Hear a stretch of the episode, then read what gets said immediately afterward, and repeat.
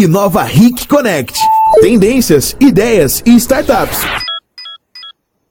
Bom dia para você que está nos assistindo no portal do RIC Mais no Facebook. Hoje nós vamos conversar com um super convidado. Eu tenho o maior carinho e privilégio, Walter Longo, falando sobre a inovação futurística. Bom dia, Walter, tudo bem? Bom dia, Cauana, tudo ótimo. Prazer estar aqui com você, viu? Walter, conta para nós um pouquinho, para quem ainda não te conhece, que eu acho muito difícil, quem é essa pessoa querida, carinhosa, inteligente, criativa que está aqui com a gente hoje?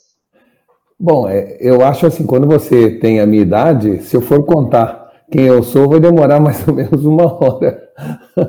Mas, no fundo, eu sou publicitário, uh, palestrante, sou autor de vários livros, tenho, tenho tido uma vida voltada para o marketing, para a publicidade, e nos últimos 20 anos tenho me dedicado muito à inovação, transformação digital e tudo que esse novo mundo nos traz.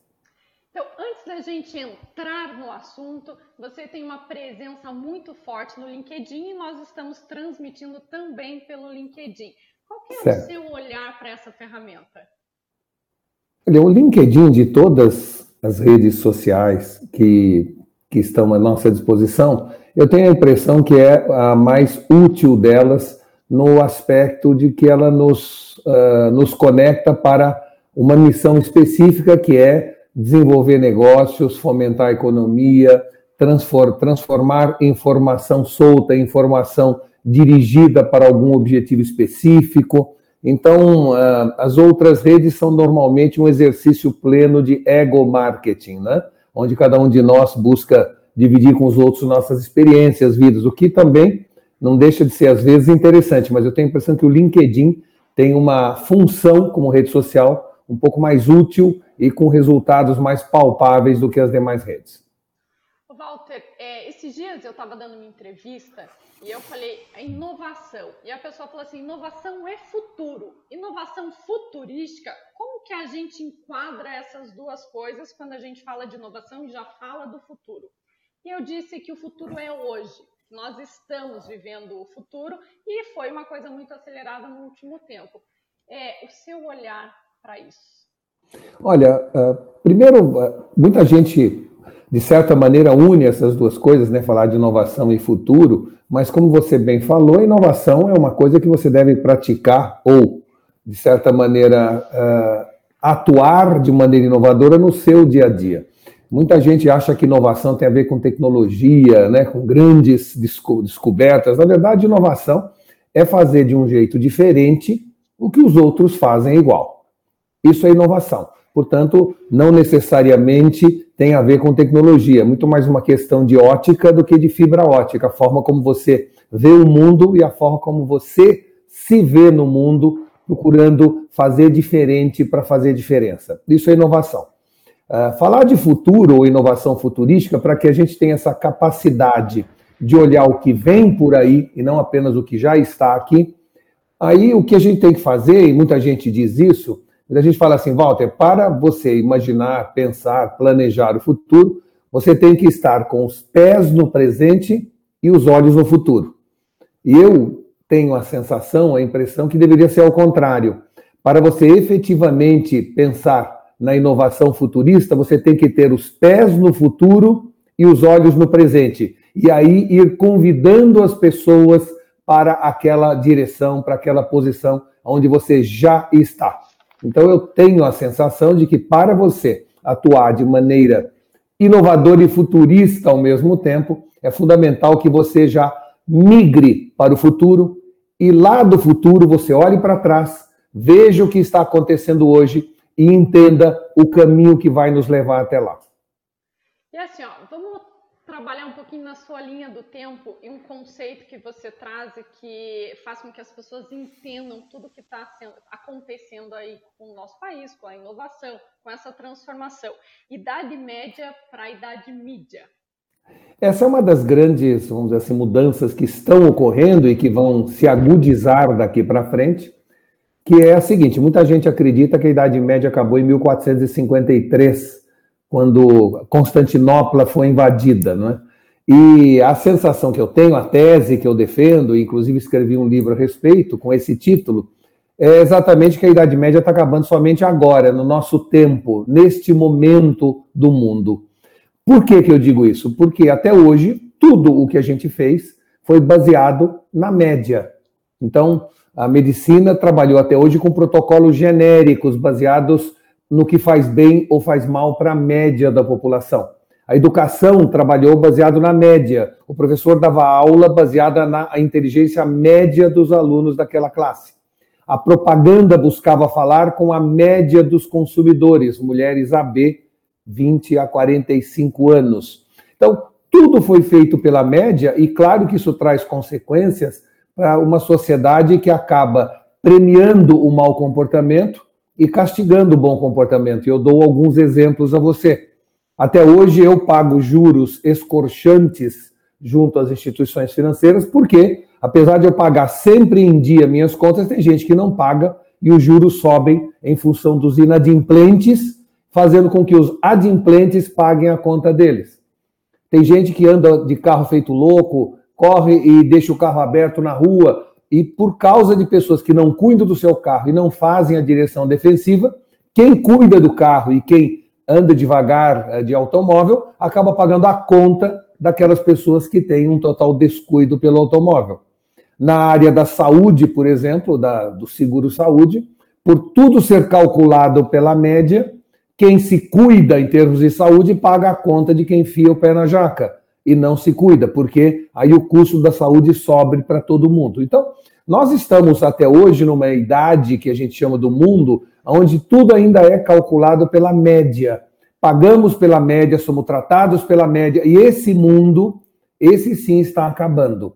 Estão vindo aí, graças à digitalização que conseguimos, a possibilidade de pela primeira vez estarmos avaliando as pessoas pela sua individualidade. Então, a partir de agora, o seguro vai analisar o meu comportamento em relação ao automóvel e me dar descontos se eu tiver um bom comportamento o cadastro positivo do Banco Central já premia as pessoas que são boas pagadoras, é, vamos dizer assim, não mais em detrimento de quem paga mal ou não paga em dia. Então, nós estamos assistindo que a medicina está virando uma medicina genômica, onde cada vez mais os protocolos são individuais. A educação à distância faz com que eu, se tenho necessidade de aprender mais sobre aquele assunto, vá mais fundo individualmente.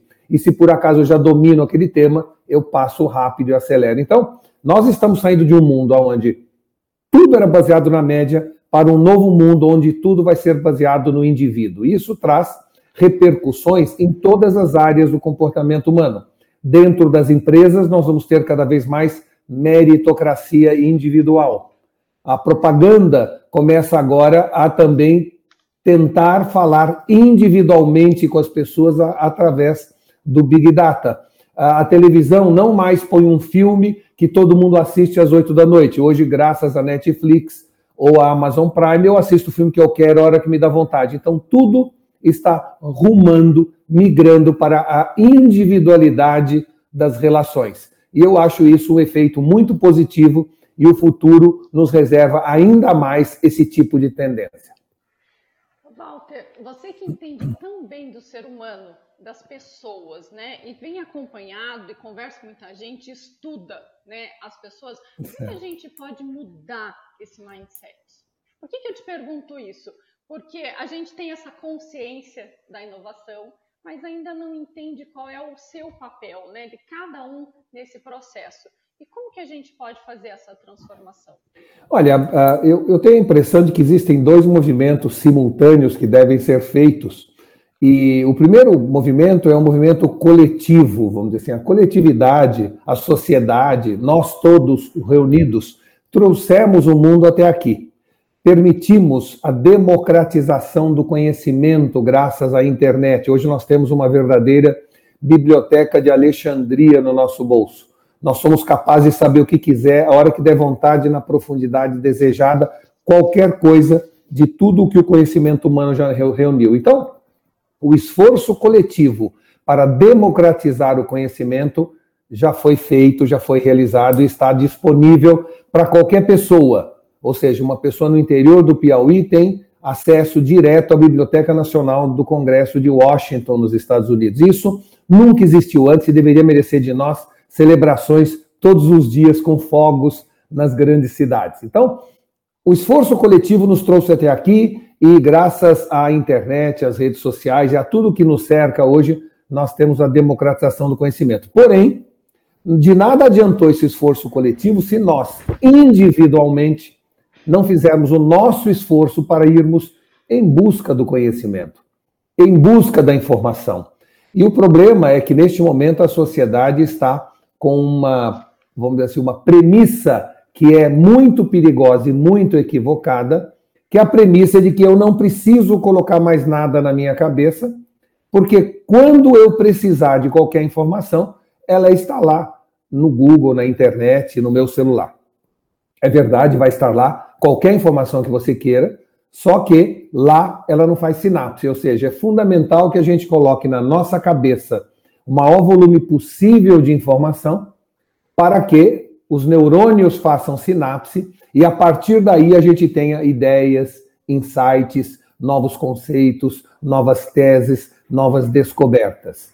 E para que a gente coloque na nossa cabeça, é fundamental que a sociedade passe a estimular a curiosidade individual de cada um de nós. Se eu não colocar nada na minha cabeça, jamais eu poderei ter a capacidade de ser inovador, de gerar insights, de ter teses. Nós temos que entender que ideia é como gato e não como cachorro, ou seja, vem quando ela quer e não quando você chama. E ela só virá a partir do conhecimento embarcado na sua cabeça.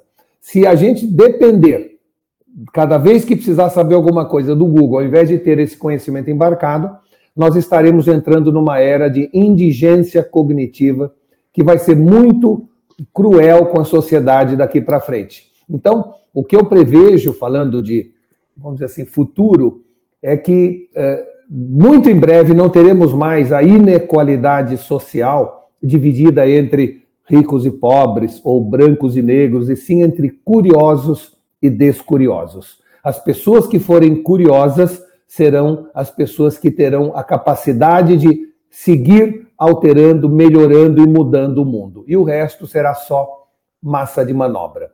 Então, quando você me pergunta individualmente o que fazer, não é, para aproveitar tudo isso que o futuro nos trará e o que o presente nos trouxe, eu diria: Todos nós temos que ser CEOs das nossas vidas. E o que, é que significa ser CEO da nossa vida? Significa ter como características pessoais o C de curiosidade, o E de entusiasmo e o O de otimismo. Ou seja, pessoas que têm curiosidade, entusiasmo e otimismo são as pessoas que nos levarão, nos guiarão para um futuro promissor. Cada dia que passa, mais fica claro que para você ter futuro, seja pessoal ou profissional, é importante que você tenha curiosidade, porque tudo muda o tempo inteiro. E se você não tiver curiosidade, você vai ficar para trás. Tem que ter entusiasmo, porque mudança constante é uma coisa que exige resiliência, e só uma pessoa entusiasmada tem essa resiliência. E terceiro, você tem que ser otimista para inocular ao seu redor essa visão positiva do futuro. Então, Pessoas que têm curiosidade, entusiasmo e otimismo são as mais preparadas, não só para enfrentar o futuro, mas principalmente para aproveitar esse futuro. Sabe que esse conceito de CEO eu grito para os quatro cantos do mundo. Cada palestra que eu faço, eu coloco lá o quanto é importante as pessoas terem, né, levarem isso para si aí no dia a dia.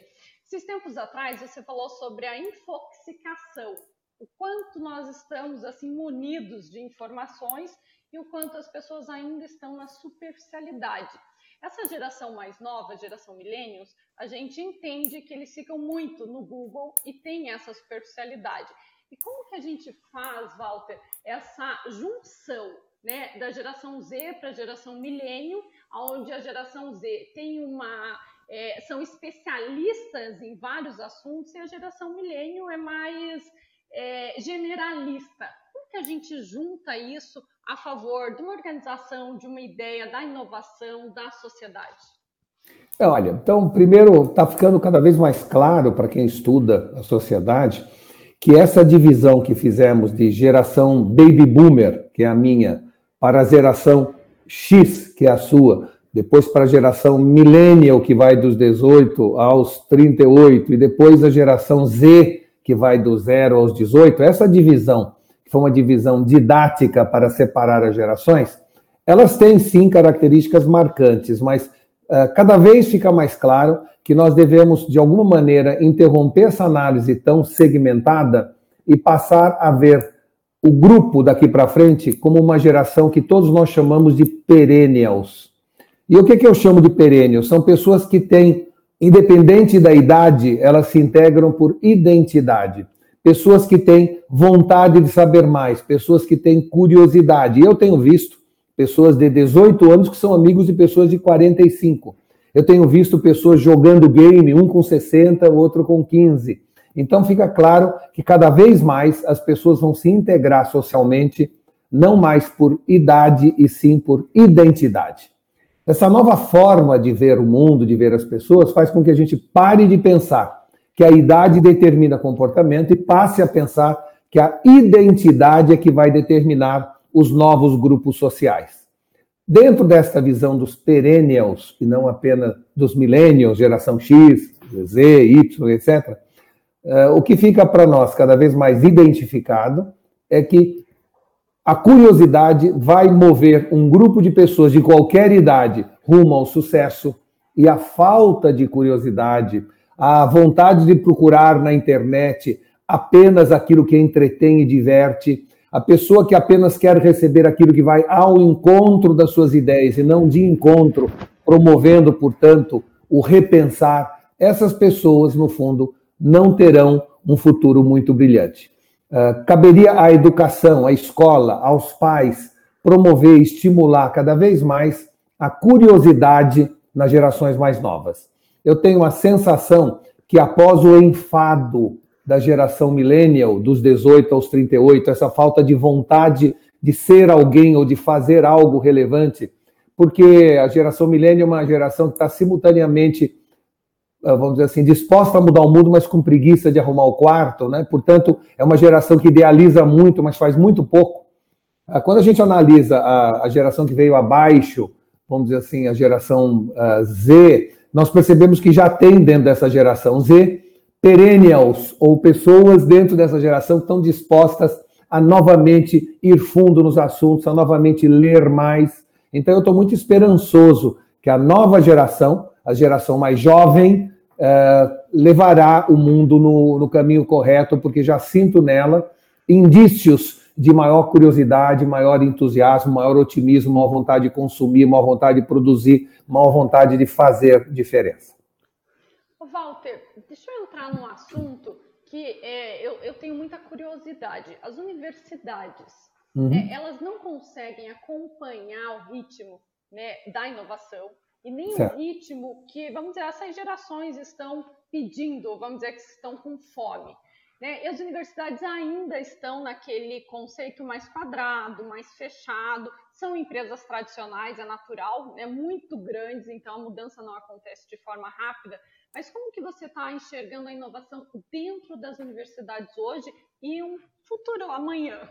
claro, assim. é evidente que ao falarmos, a gente fala de características gerais ou genéricas. Há exceções, e as exceções, eh, vamos assim, são dignas de nota e meritórias, mas em geral, o estudo, a educação, o ensino, seja ele básico ou mesmo superior, ele não está acompanhando a evolução do mundo tanto em forma quanto em conteúdo.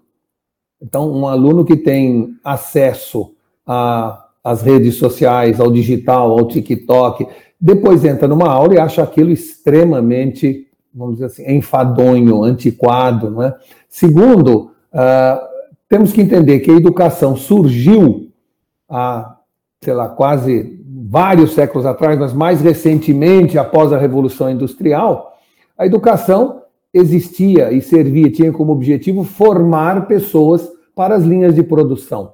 E se a gente olhar hoje as escolas, por mais modernas que sejam, elas ainda seguem um pouco essa sensação de que se trata de uma fábrica de humanos para a linha de produção. Veja a semelhança que existe entre uma fábrica e uma escola. Todo mundo de uniforme, todo mundo entrando quando o sinal toca ou a sirene toca, todo mundo indo em fila para algum lugar, todo mundo começando tudo na mesma hora e terminando tudo na mesma hora. Em determinado momento, toca o sinal e todo mundo vai para o pátio descansar ou tomar um lanche. Tudo é feito a partir de gabaritos pré-definidos. Você, quando responde alguma coisa, você não responde o que você pensa nem o que você acha. Você responde para tirar uma nota alta o que o gabarito do professor determinou. Então, uh, eu não quero me estender nesse assunto, mas no fundo é assim: tudo foi preparado na escola para formar pessoas, não para serem criativas, mas para obedecer regras. Não para serem livres, mas pelo contrário, para serem obedientes e racionais numa linha de produção onde não era para pensar, era sempre executar. E as escolas, infelizmente, até hoje, têm resquícios dessa época. Nós ainda vemos que as escolas ainda estão baseadas em, em gabaritos, ainda estão baseadas em você fica quieto na sala que o professor vai falar, onde a autoridade é máxima e não há discussão, interação, empatia. E, novamente, insisto, há exceções, mas nós estamos falando da regra. A regra é essa, e em escolas como essa, a gente sente uma total incompatibilidade pela metodologia atual versus o que o mundo apresenta lá fora. Isso faz com que os alunos estejam presentes de corpo, mas não de alma ou de espírito dentro da aula. Depois, ah, vamos dizer assim, de certa maneira, estudam o suficiente para passar de ano, para ganhar diploma e se livrar daquela prisão o mais rápido possível. Há, nesse momento, uma parceria odiosa entre um professor que finge que ensina e um aluno que finge que estuda.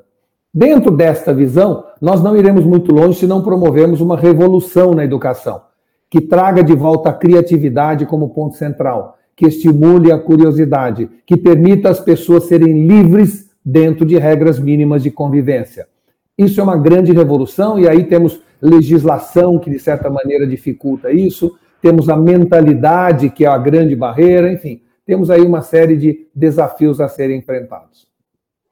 Walter, você começou o programa falando como as pessoas confundem tecnologia com inovação e o uhum. quanto as empresas estão munidas por armas digitais.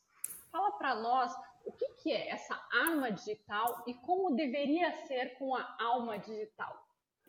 Então, uh, muitas empresas estão nesse momento buscando entrar na era digital. Né? Muitas empresas estão falando, agora eu sinto que não tem jeito, eu vou ter que entrar na era digital. E ao falar isso, ao pensar isso, a empresa imediatamente pensa: eu tenho que ter um site relacional, eu tenho que ter uma área de e-commerce, eu tenho que ter minha marca no Instagram, eu tenho que contratar influencers para falar com o público. E, e, e é verdade, tudo isso faz parte hoje do dia a dia, é o que nós chamamos de armas digitais. No entanto, tem uma outra camada superior e mais relevante que nós chamamos de alma digital, ou seja, mais importante do que adquirir armas digitais é adquirir de verdade uma alma digital. E o que, que significa alma digital? Significa aproveitar de maneira muito mais profunda tudo o que o mundo digital nos permitiu. E para isso é preciso mudar muita coisa na organização. Nós precisamos, por exemplo, eliminar a hierarquia e passar a trabalhar de maneira mais matricial. Nós precisamos usar eh, Big Data em todas as ações uh, ofensivas e defensivas na relação com o mercado. Nós precisamos uh, utilizar o, o, uso de algoritmos em tudo que fazemos para tomarmos decisões cada vez mais assertivas. Nós precisamos usar a capacidade da inteligência artificial para termos uma área de atendimento 24 por 7 que permita às pessoas ter o atendimento que querem, a hora que querem. Nós precisamos agilizar a nossa área logística, porque o mundo digital trouxe a efemeridade e a nova característica da gratificação instantânea. Pessoas não querem algo, pessoas querem algo aqui e agora. E isso vai exigir uma revolução na logística. Nós precisamos ter mais mulheres no comando das organizações, porque mulheres são digitais e homens são analógicos. Mulheres trabalham de maneira mais colaborativa, homens são muito mais uh, montados, formados psicologicamente dentro da hierarquia, como exército, igreja, etc. Então, se nós queremos ter uma empresa com alma digital, Nós precisamos usar não somente as armas digitais, mas alterarmos a essência da organização. Uma organização mais aberta, mais colaborativa, mais multifuncional, pensar não mais em empresa, mas sim em ecossistemas. E é essa nova visão que se caracteriza como adquirir uma verdadeira alma digital. E você acha que nós. Tá, eu acho que eu já sei a resposta, mas no seu olhar, você acha que de 0 a 100%, qual é a porcentagem que nós ainda estamos? É, é que nós não, existe o nós dentro da visão de que não é mais idade média, né? Eu diria, eu diria que existem empresas que estão é, de 0 a 100, estão em 10 e outras que estão em 80. Nenhuma está em 90 ou 100. Mas estamos todas rumando para lá em diferentes fases, em diferentes momentos da organização. Organizações mais ágeis e menores poderão acelerar e ir mais rápido rumo à alma digital. Organizações maiores têm muito mais desafio. Há pouco tempo atrás, ser grande era uma enorme vantagem competitiva. Porque o mercado e o mundo era estável, porque ao ser grande você tinha mais recursos, recursos financeiros, tinha mais acesso à informação, tinha mais poder de atingimento do mercado. E hoje está quase que o contrário. Empresas menores, pequenas e médias empresas, têm a mesma capacidade de buscar recursos, sejam eles de informação ou financeiros, mas tem uma enorme vantagem que é a centralização da decisão, a velocidade da decisão, a adaptabilidade, a maleabilidade, a flexibilidade, e isso faz grande diferença daqui para frente no mundo em constante mudança.